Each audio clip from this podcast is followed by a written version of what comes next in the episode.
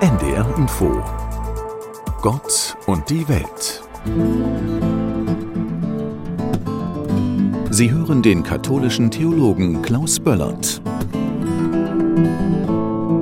Es sind inzwischen hunderte Gespräche mit Sterbenden, die Stefan Weiler in Hospizen geführt hat. Immer wieder fragt er auch nach dem Soundtrack des Lebens, nach für die Sterbenden wichtigen Liedern.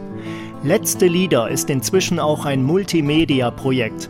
Es gibt ein Buch, eine Playlist, Konzerte mit Musik und Lesung. Kern aber sind weiterhin die Gespräche.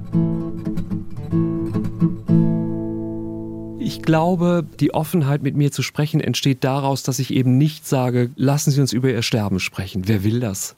Das ist vielleicht erstmal auch viel zu nah, sondern lassen Sie uns über ihr Leben, die Zeit ihres Lebens sprechen, über den Soundtrack, den es vielleicht dazu gibt und dann auch gerne, wenn sie wollen, uns den Fragen annähern, was machte ihr Leben aus, um vielleicht an den Kern heranzukommen, um vielleicht an etwas heranzustoßen, wo man sagt, das war schön, das hat sich gelohnt oder das war bitter und das, das tut mir ewig weh. Es geht bei den letzten Liedern gar nicht vordergründig um Musik.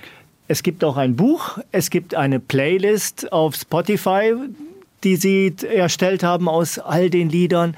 Bei manchen habe ich gedacht, ist das ihr Ernst gewesen? Also nicht ihr Ernst, sondern der Ernst des Sterbenden. Lebt der alte Holzmichel noch? Haben Sie das auch manchmal gedacht? Wie kann so ein Lied zum Soundtrack des Lebens gehören? Bei unserem medizinischen Fortschritt ist das Sterben mittlerweile ein Marathonlauf, den wir zum Teil über drei, vier Jahre gestalten können und auch müssen. Und manchmal machen Menschen ihren Abschied und sind ganz darauf eingestellt und der Tod kommt aber nicht. Alles ist gesagt, die schönen letzten Worte, die bitteren letzten Worte, das von uns allen erhoffte Verzeihen, aber der Tod kommt nicht. Und dann kommt im Radio oder in der, in der doofen Schlagersendung, lebt denn der alte Holzmichel noch? Und dann denkt man, scheiße, das ist jetzt mein Lied, toll. Und so kommen Lieder in unser Leben hinein.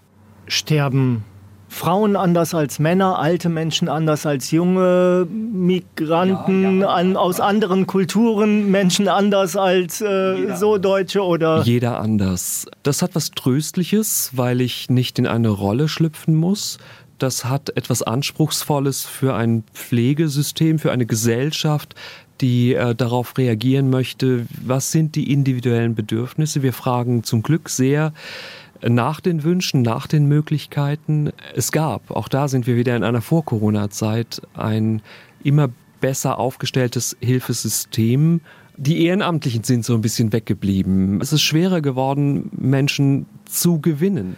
In den ungefähr 300 oder schon bald 400 Gesprächen erleben Sie das häufiger, dass Menschen Trost und vielleicht sogar so etwas wie Zuversicht im Glauben suchen und finden? Die Menschen, die sich diese Tür offen halten, dass ihr Leben vielleicht an anderer Stelle vervollständigt wird, weil es wird uns nicht alles gelingen, die sterben leichter.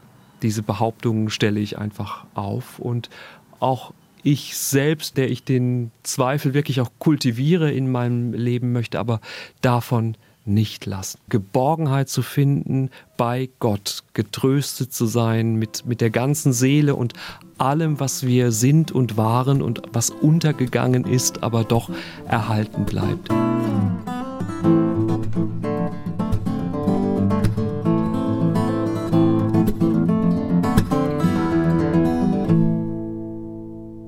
Das war ein Beitrag der katholischen Kirche.